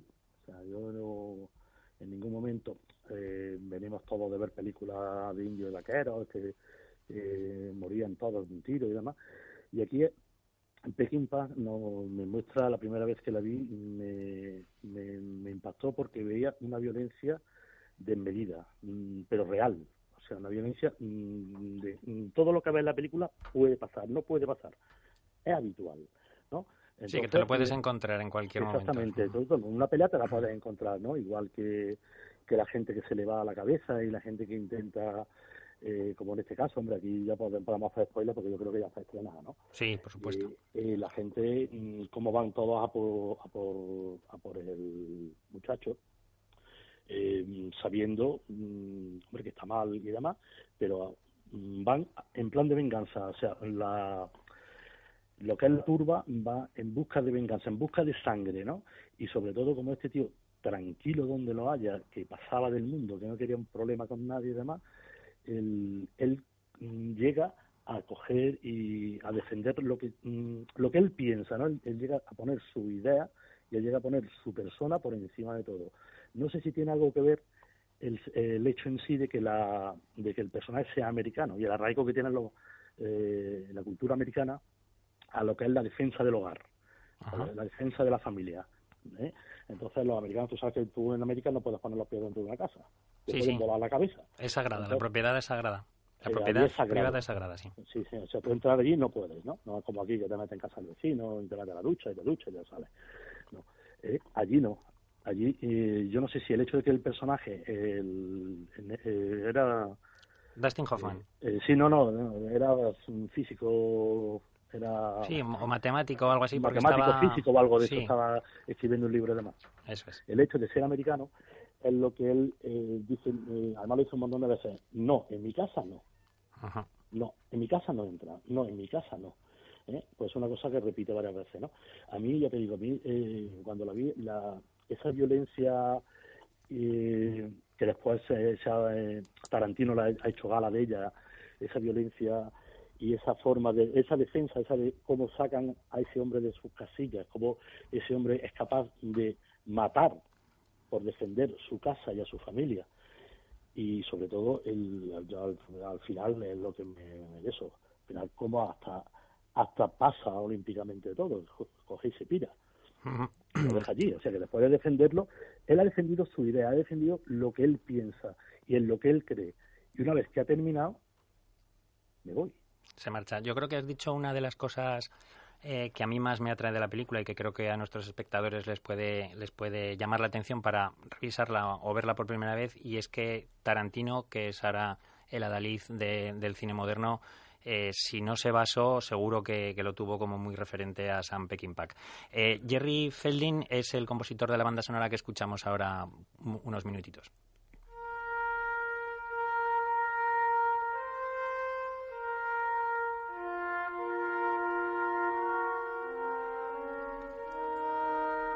Comentabas, Fran, que terminaba el personaje que después de hacer todo lo que tenía que hacer se marchaba. Eh, yo creo que el final nos daría para hablar largo y tendido, no sé qué os parecerá a los demás, pero es un final que queda abierto, porque esa frase de no pasa nada, yo sí que conozco cómo ir a casa o algo no así. yo tampoco no no no, No. El, el- el final lo que dice es yo no sé ir a casa y dice no yo tampoco y se van yo entiendo que lo que hace es lo abandona todo deja a la mujer allí que sabe que lo ha traicionado Ujú. ¿eh? y sabe que además mm, gran parte de lo que pasa en la, la película, la- eh, parte de la culpa la tiene la mujer por no dejarle, la- por no marcarle los tempos, ¿no? Eh, mira, ha hecho esto, y hazle y dile, pompón y pompón y pompón, ¿no? Y consigue sacarlo de sus casillas. Yo entiendo que él se va. No sé vosotros qué pensáis. Mm, yo, ah, bueno, no la he podido revisar últimamente, sino que igual hace 25 años que, que la vi. Pero tú eres, tú tienes La viste en el estreno, pues. la viste en el estreno casi, Luis. Bueno, casi, por lo menos en... Entonces habla de memoria, ¿no? Efectivamente. Además creo que la echaron en, en televisión española cuando empezaron las sesiones golfas, que es verdad, con el Imperio de los sí. Sentidos, eh, Manuel y todas estas. Eh, ¿Esas películas te van a ti o qué? Pues? Eh, en aquella época sí, Ay, cuando ay, era. Bueno, eh, yo creo que eh, sí, creo recordar que, que él se iba porque verdaderamente allí no tenía nada más. Bueno, ya había defe- defendido lo, lo- lo suyo y con su mujer ya no le, no le había perdido la confianza en ella, ¿no? Lo que recuerdo sí de la película es que mm, la explosión de violencia física del final mm, digamos que es impactante, pero es que en realidad toda la película tiene un tono de violencia psicológica muy, muy latente. Eh, me ha venido a la cabeza otro clásico del cine de solo cinco años antes, que es La jauría humana, ¿no? Es una película que rezuma violencia, eh, un entorno Hostil, cerrado, hostil, eh, donde prima las envidias, los deseos y el aburrimiento, ¿no? Y el alcohol, el alcohol. Entonces, eh, todo eso tiene que conducir a, una explosión final y en este caso, pues, eh, mm, nuestro antihéroe, que las pasa canutas durante toda la película sufriendo humillaciones, tiene la reacción que en el fondo todos queremos ver en, en- una película, ¿no? El que les den, les den bien a, a los malos, ¿no? Por todos los lados. Sí, sí. Eh, lo único que la película tiene mucha más miga, muchas más implicaciones que muchas otras películas que, que después hemos, hemos visto en el, en el que la violencia está presente. Violencia, como tú decías, Fran, más irreal, En cambio, la de esta película es, es, es muy real, muy, muy actual, ¿no? Muy... No os lo vais a creer, pero alguien ha dicho la palabra clásico y se ha colado en el teléfono Juan Murillo como, pero vamos, a la velocidad del sonido. Juan, buenas tardes. Hola, muy buenas tardes. Creo que este es uno de los clásicos que sí que has dado tu aprobación, ¿verdad? Hombre, por supuesto. es una- Hemos acertado entonces, ¿no, Juan? Eh, muy bien, sí, sí, por supuesto. Pack es un clásico total, sí. Sí, sí. Sí, la verdad Muy es que es una película que tiene ya, ¿cuántos años? Del 71. 46. 46 y que no ha envejecido prácticamente. Se ve con la misma tensión y, y, Sí. bueno. Sí. Juan, ¿qué te parece? Cuéntanos un poco. Pues sí, yo como siempre la tengo bien fresquita, me la veo por la mañana para tenerla ahora bien, así bien reciente. Qué aplicado es Juan, qué aplicado. Sí, yo por supuesto que sí. sí, sí. En, lo que, en lo que se refiere al cine, sí, de nuevo. Bueno, entonces, sí, pues a mí la película me ha gustado mucho. La había visto hace bastante tiempo y me ha venido bien revisarla. Eh, no sé, eh, destacar, pues, bueno, eh, las actuaciones, que muy bien, Dustin Hoffman está muy bien. Susan George también, muy atractiva. Y bueno, no sé si habréis mencionado que está un poco la huella de Peckinpah de, de esa reflexión que tiene constante sobre la violencia, eh, aunque suena un poco raro mi estilo, sobre el alcohol, ¿no? Porque eh, siempre está presente, ¿no? Bastante su el tema de- del alcohol por ahí en esta película. Él, él hay que recordar que, que era cocainómano y, Sí. y alcohólico. Sí, sí, cierto, claro. Entonces eso Un está... detallito, bastante- un detallito, a lo mejor. Sí, claro, claro. De hecho, yo he leído hoy, que no sé si, si lo pensabais comentar o lo teníais en estos libros de qué ruinas de rodaje que cuentan anécdotas, que el, el, el juez de la película o el no sé qué cargo tiene, creo que es juez, que va con un brazo en cabestrillo, es real porque parece ser que el día anterior del rodaje se habían cogido una borrachera espectacular Sam Peckinpah y uno de los actores y, y con este se había zumbado y le había provocado la, la Era lesión que lleva en el brazo. el policía del pueblo, el, digamos, el, el jefe del el jefe de policía. El alcalde, el alcalde, ¿no? El personaje que hace es ¿cómo se llama este señor? Eh, No me acuerdo. Eh, T.P. McKenna es el, el mayor, ¿no? Mayor. Sí, eso es, eso es. Mayor, Sí, vaya- y que va con el brazo en cabestrillo, que es, que es real porque se zumbó con, con Peking Vale. Pack como consecuencia de una borrachera, como bien decías tú, Juan, que está muy presente en su vida. Sí, está muy presente en su vida y la- una de las cosas es, puedo comentar, reflexión sobre violencia y no sé si habéis vi- eh, observado vosotros, yo pienso que también, eh, cierta misoginia, ¿no? Parece, ¿no? No. Yo no estoy de acuerdo contigo. ¿No está de acuerdo, Eso- Fran? eso- no, eso es una etiqueta que se le ha colgado de, de hace mucho tiempo y yo no le veo misoginia por ningún sitio. Yo veo una sociedad que por aquella entonces era así en ese momento Hmm. y, y misoginia no. O sea, Pero no crees que, por ejemplo, no, eh, ¿no crees que, por, por ejemplo, el personaje de, de la mujer de Dustin Hoffman, en Susan George, eh, la muestra un poquito, a ver, no digo que vaya a justificar lo que le van a hacer y todo eso, pero como que me parece un poco ligerita, no sé. No, eso no sé. Sí, pero no quiere decir que sea representativa de todo el colectivo femenino. Sí, bueno, sí que es verdad que además Sí, pre- vale. presenta un matrimonio que está en crisis o que por lo menos tiene ciertos momentos de crisis, pero tampoco quiere decir que la institución del matrimonio siempre tenga que estar así. O sea, yo creo que es una situación en concreto la que presenta, porque también hay que tener en cuenta que se desarrolla en una en una población pequeña, muy cerrada de las... Sí, eso es lo que te iba a comentar yo también, ese ambiente rural que muchas veces estos eh, estallidos de violencia se dan precisamente en el entorno rural.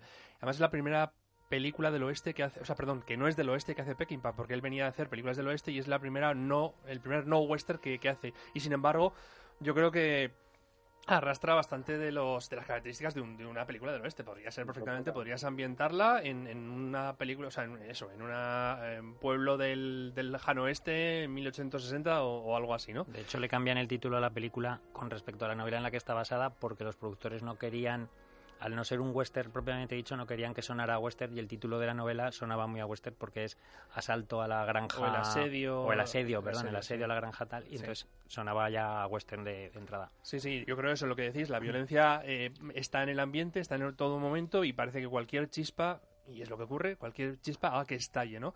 Y, y es, es, muy importante precisamente ese entorno rural en el que se desarrolla toda, toda la acción.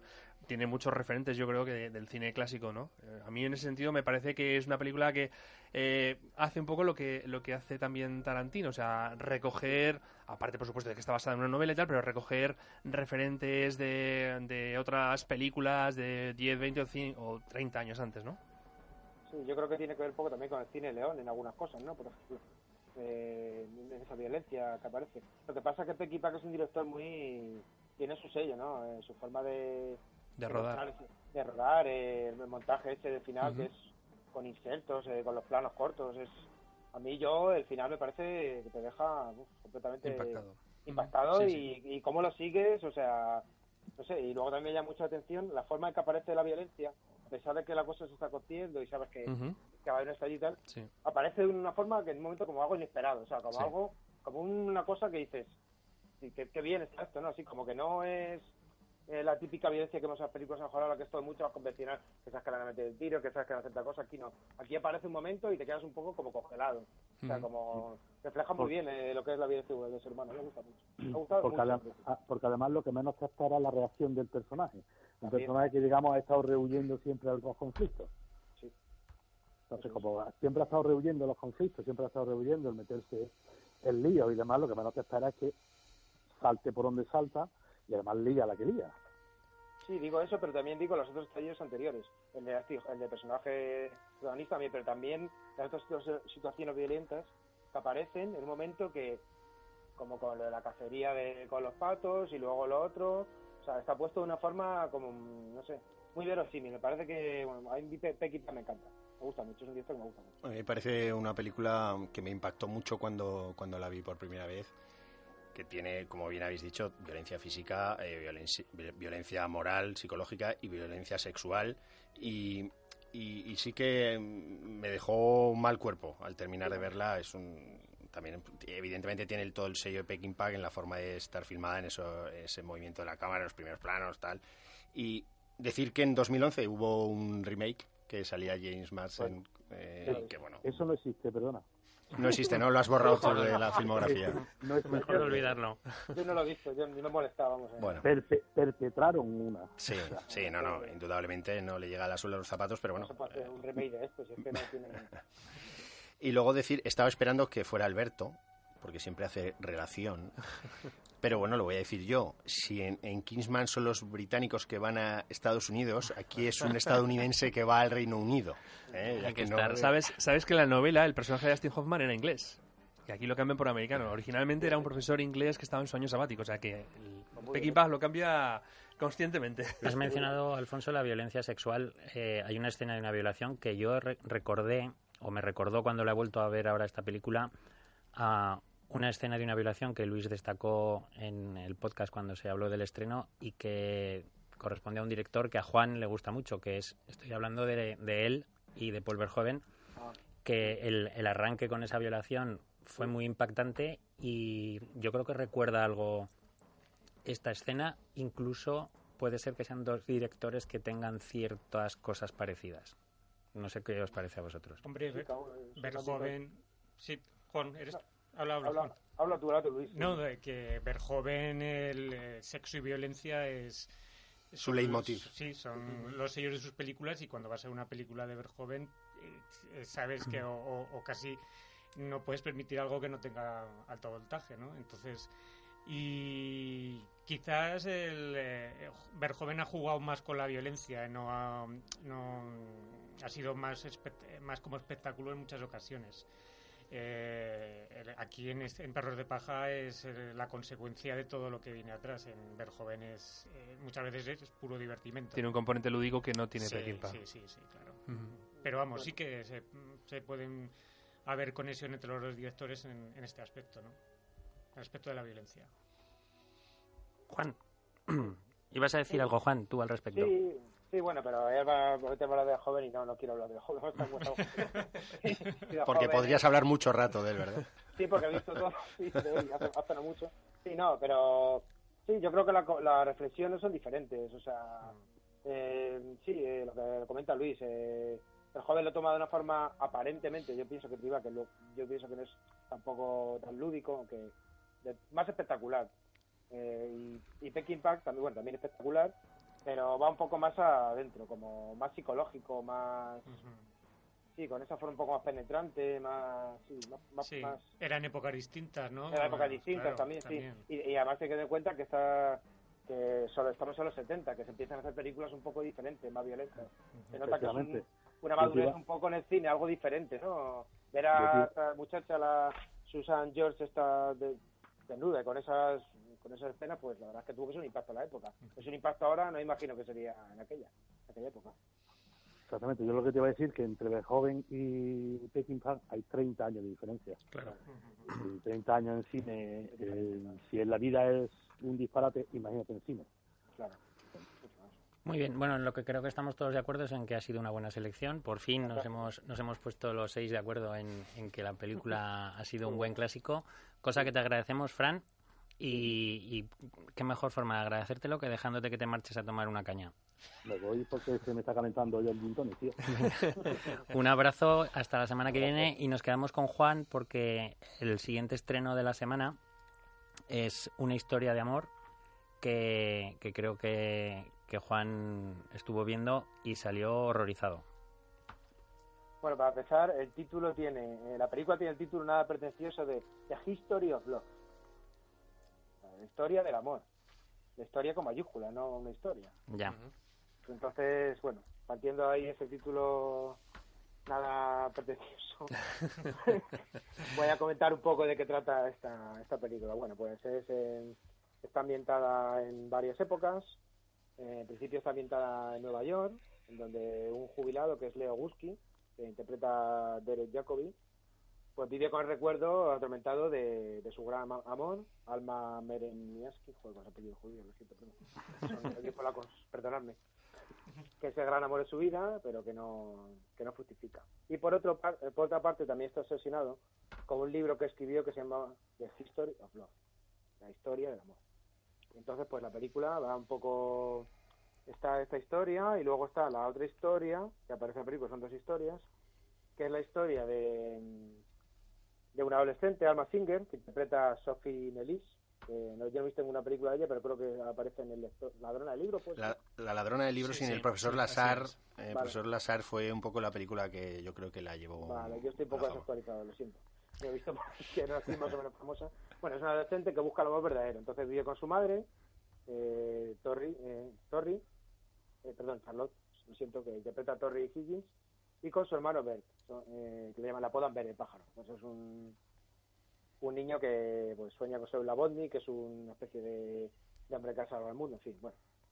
Y entonces, pues esta, esta, esta familia que no tiene padre, pues eh, la madre eh, leyó esa historia, eh, ese libro, La historia del amor, y entonces por eso puso a su, su hija Alma. Entonces, pues llega la casualidad de que ella es eh, editora, traductora y eso, y le mandan traducir al inglés esa obra que está eh, publicada en Chile, en español, al, eh, inglés. Entonces, pues se cruzan las dos, las dos historias, están un poco relacionadas. ¿Cuál es el problema que le veo a esta película? Bueno, le veo todos los problemas, porque primero, me parece que el montaje a base de flashback, pues no, no me parece que que, esté, que los flashbacks estén montados eh, en- oportunamente, o sea, a lo mejor quizás si hubiera costado una historia un poco más lineal o de flashback de otra manera, pues tal vez, no lo sé. Eh, cosas que veo interesantes, pues los actores. Me parece que Derek Jacobi está muy bien, está muy bien el personaje que hace, ¿cómo se llama el actor este judío también? Perdón. Eh, Elliot Gould. Gould. Elliot, Elliot Gould, que hace de, perdón, sí, de, de Bruno, que es su, eh, su, su Amigo, compañero, amigo, su sí. amigo, su amigo y compañero de piso. Y bueno, pues eh, es interesante la dosis de humor que tiene también, pero a mí no me emociona, a mí no me consigue, a mí no me llega. A mí me parece una película excesivamente larga, como suele pasar en muchas películas de cine. Ahora parece que sobra metraje por todas partes. Creo que se recrea gratuitamente lo sentimental de una forma un poco... A mí no me, no me convence, muy, es muy reiterativa. En fin, no sé, nos lee el final del libro como 20 veces. eh, en fin, a mí personalmente no me ha gustado. Eh, me he tomado la molestia de buscar el nombre del montador de la película, que es un tal Ludo Troch. Y que lo has puesto en tu lista negra ya, ¿no? Y lo he puesto en mi lista negra para no ver, por lo menos que... Porque vamos, es que me parece que, que a mí hay montajes que me saca la película. Cuando pilla, eh, coge cierto interés a, a una parte de la película, mete un flashback. Mete un flashback que a mí, pues, a mí no me... que, que no, no... Y otra vez, eh, me- eh, tengo esa sensación de que la película está empezando otra vez. Pero en sentido negativo, o sea, que no, no arranca, no, no acaba. Y al final, pues, parece que quiere acabarlo todo en cinco minutos y, y no. No, no, no me ha convencido. A Luego, perso- eh, el personaje de, de este chico de Bert, eh, del hermano de, de la protagonista de Alma, mm, le cojo esta manía casi, porque ya es que es como que, o sea, no puedo, no puedo, no puedo, no puedo, no puedo con ello. Una gran carga judía esta, esta semana, ¿no? Porque después de Bye Germany eh, tenemos aquí al amigo Bird que, Sí, sí. que no hace más que hacer referencias a, la cultura Vale. judía Sí, y a la religión sí. judía. Se me había comentado que el director es Radu Miaileanu, que no, no tengo el gusto de haber visto ninguna película suya. El El concierto. concierto, que estaba muy Claro, bien. es un Sí, gran no la he director. visto, no, no la he visto, no sé, Pues no está creo muy que la bien. La No Fuente de las la. Mujeres también. También. ujú. No sé, no, no me convence. no me- eso- Juan, yo me voy a quedar entre tu opinión y la de y la que creo que va a dar Alfonso. Yo Sí. voy a ser más políticamente correcto. sí, sí. También creo que este director piensa que tiene entre manos el- la gran historia del amor, o sea, con mayúsculas y le sale pues eh, como un, una novelita de Corintellado, ¿eh? Me Total, parece a mí. Porque primero no juega bien, como, como tú dices, con los, con los tiempos. em, no cuida bien los personajes. A mí la, la historia base de amor de Gemma Atherton, de Gemma Atherton, no me convence porque ese personaje no me cae bien. Me parece una mujer ¿Cuál, que, cuál que- perdona? Eh, Sí, la primera, la... la Alma, de- Alma, Alma. Ah, Alma con, la de Alma con Leo. Sí, sí, porque Ah, vale. juega, juega con, con tres, tres hombres, luego parece que solo quiere que le escriban un libro, es como un, una un personaje un poco interesado, luego la parte actual con Derek Jacobi me parece pues un cascarrabia- cascarrabias poco, poco atractivo, Sí, eh, poco insoportable y, y creo que al final no casa nada bien, o sea, ni los ni las tres ni las tres historias ni, ni los personajes a mí me caen simpáticos, entonces eh, lo único que, bueno, el, dos así cuarto al mm, reconozco que, que, el- que no lo lleve mal, entonces quizás por ahí no, no, la, no la termino de suspender. Bueno, yo no estoy de acuerdo en nada de lo que se decide. Uh, Estáis- fuera, fuera. Estáis despedidos los dos, no vengáis el próximo lunes. Bueno, pues ya, más clásico. ya Es más broma, clásico. es broma, es broma. A ver, eh, a mí la verdad es que me, me gustó la película porque me metí mucho en ella. Eh, eh, toda la- eh, son dos historias en una. Es, por un lado, lo que es la historia eh, actual eh, de la chica que descubre una novela a través de su madre y que, bueno, pues a través de, de su vida de chica joven que está abriéndose camino y descubriendo el amor, con todos sus problemas, pues va descubriendo lo que es esta novela que cuenta la vida de el otro personaje o el personaje que tienen en común las dos historias, que es el que interpreta a Derek Jacobi y su actor de joven que desconozco su nombre, Sí, lo tengo aquí. Se Bueno, llama el que Rendal. el que sea. Eh, El caso es que eh, me parece que conjugan bien las dos historias, me parece que llegan al corazón, mm, emociona, la banda sonora está muy bien puesta. Quizá... la velita. ¿El qué? Sacamos la velita, vamos. No, A ver, no, no sé, a mí, a mí yo esa sensación tuve, ¿eh? en todo momento me atrajo, me- tenía interés por conocer cómo le llega el libro, quién lo ha escrito, quién no lo ha escrito, quién, Sí, vale, eso quién la- Alma, la, la polaca que huye por la Segunda Guerra Mundial, por el estallido de la Segunda Guerra Mundial y tiene que huir a, a los Estados Unidos, pues co- no sé, con quién se termina relacionando, cómo, con quién vive, con quién, si es, en fin, me interesa. Y todos los pasos que va dando la película, tanto a través de los flashbacks como el desarrollo, como digo, de la familia eh, actual con la chica joven, eh, van llevando y me van llevando por un camino que puede ser un poquito enrevesado, que puede ser un poco alargado en ciertos... que busca a lo mejor alguna trampa en el momento final, hay algún giro un poco extraño y que sorprende y tal. Mm, mm, A lo mejor, que, que quizás el montaje se podría haber mejorado, pues a lo mejor también.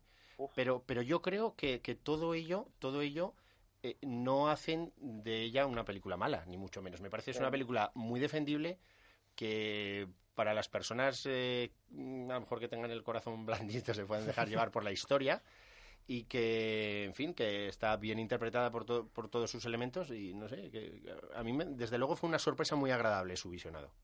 Yo me voy a alinear de nuevo con nuestro directo llamado jefe, como ya he hecho antes poniendo la música de Bueno. Let's Go Crazy. Bueno, estáis sometidos.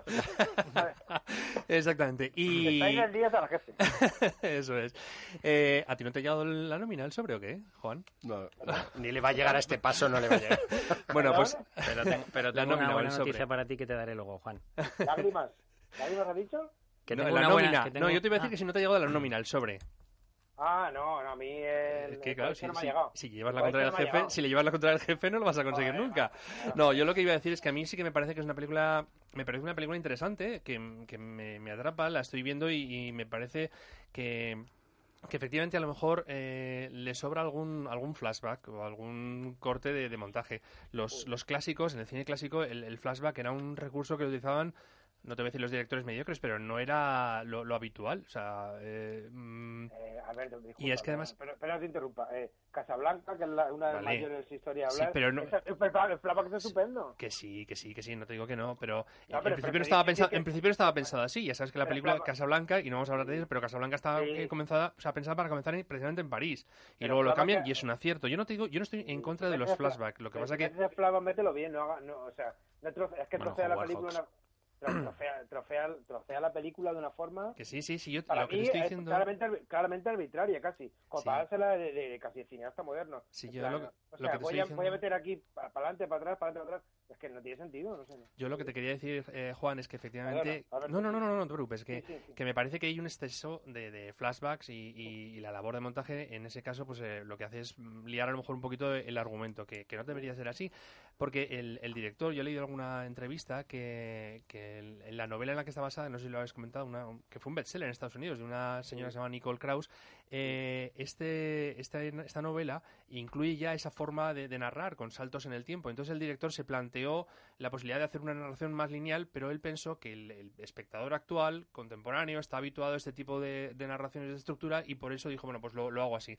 A lo mejor se le fue la mano. Y a lo es se- así, es así, no. estamos más acostumbrados. Sí, sí, sí, sí, y a lo Sí, mejor se le fue la mano, ¿sabes? Es lo que que hacerlo- Sí, no lo hay que dudo. hacerlo bien. Es que, claro, es que eso no es problema. Mira, una de las cosas que te apuntas aquí, por ejemplo, de pegas a película, es que, a ver, que es un defecto de, de cine moderno en el más sentido, porque a mí, a ver, no quiero quedar aquí como la abuela cebolleta, que eso me gustan los clásicos, pero...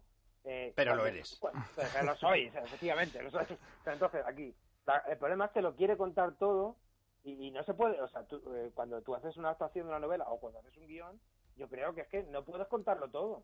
O sea, quiero decir, a ver, el valor de la elipsis, o sea, ¿cómo puedes para que el espectador, pues, eh, eh, más o menos tenga, pues, siga un hilo, o sea, el eh, o sea, contar todo no significa contar mejor. Cuando tú metes algún corte o metes algún- alguna elipsis, lo que haces es facilitar el, el- el que el espectador pues no, no se abrume. Porque es que aquí es que yo entre las pillerías de- de- del hijo, es ver, entre la- las cosas no sé qué digo, pero bueno, esto y son 134 minutos. Son dos historias en uno. en el Bueno, me ha, me- 134 minutos, pero, pero dos historias me ha gustado este combate que habéis que habéis tenido. Hombre, cerramos es que- cerramos con las con las notas, por favor. Bueno, vale, sí, pero Dinos Eh, Juan tu nota. tres. Cinco y Y, medio. y- y gracias. Ese es mi Luis. Siete y medio. Yo seis y medio. Muy bien, Juan, pues eh, te despedimos por esta semana y además te despido con una buena noticia. Y es ¿Sí? que la semana que viene el clásico te corresponde elegirlo a ti. Y Guillermo no... Guillermo pidió ex- eximirse, quedar eximido de, de Está la en San. Sebastián, está en San Sebastián. está en San Sebastián muy bueno, bien. ya hablaré por- con vosotros por ahí, espero pues eh, poder hacerlo, que tengo... Bueno, que tengo... Muy bien. pero bueno, lo vamos comentando. Gracias. Vale, y hasta la semana que viene. Un abrazo. hasta luego. Nos quedamos con el último estreno de la semana que ríete tú del desafío independentista, porque esta película me la encargó el jefe a mí y por motivos que no vienen al caso, pero que se pueden acercar al callejón, no pude ir a verla. Para eso tengo a mis compañeros Alberto y Luis que me han cubierto la retaguardia y que, por cierto, yo prometo ir a verla y prometo hacer la crítica, cosa que aprovechamos, momento que aprovechamos para recordarles a nuestros oyentes que en la página web de habladecine.com pueden seguir leyendo las críticas por escrito de las películas que comentamos, de los estrenos que comentamos aquí. Alberto Luis, estuvisteis viendo la Lego Ninjago película. Sí, la tercera película de Lego, las, eh, desde, bueno, en febrero se estrenó de la de Batman, y bueno, yo personalmente pienso que ha bajado muchos puntos, sobre todo respecto de, de las dos primeras. de- La primera excelente, la segunda también muy buena, era un torbellino de, de inventiva.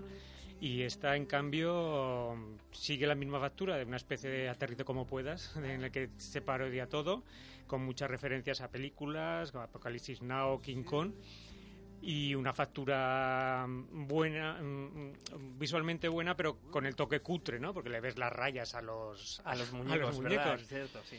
Pero, pero a mí la película me pareció que tenía una cuarta parte de originalidad de las otras. Se me, me costó entrar, mm, sobre todo porque aquí en Zaragoza no ha llegado la versión original y el doblaje me pareció horrendo. No sé si a los niños les, les compensa el que Jordi Sánchez o Patrick Criado doble esta película, a los niños o a los mayores. Es una, mm, una cosa que ocurre mucho en el cine de animación. Entonces, pues la película, más o menos al final entré en ello, en ella, me entretuvo más o menos, pero la veo mm, bastante floja. O sea, a mí no, yo no entré en ningún momento. O sea, a mí no, no me gustó nada en absoluto.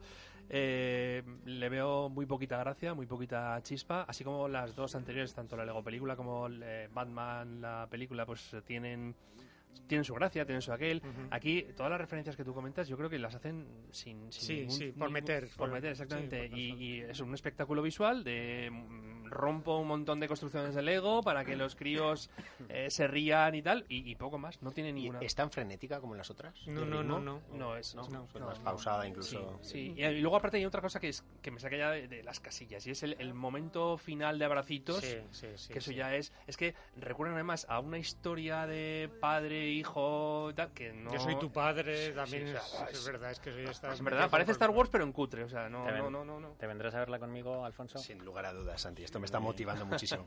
Pues con vuestras notas cerramos ya los estrenos. Un Dos. 2 de Alberto que no se atreve ni a decirlo en voz alta. Yo, bueno, un 5 pelado.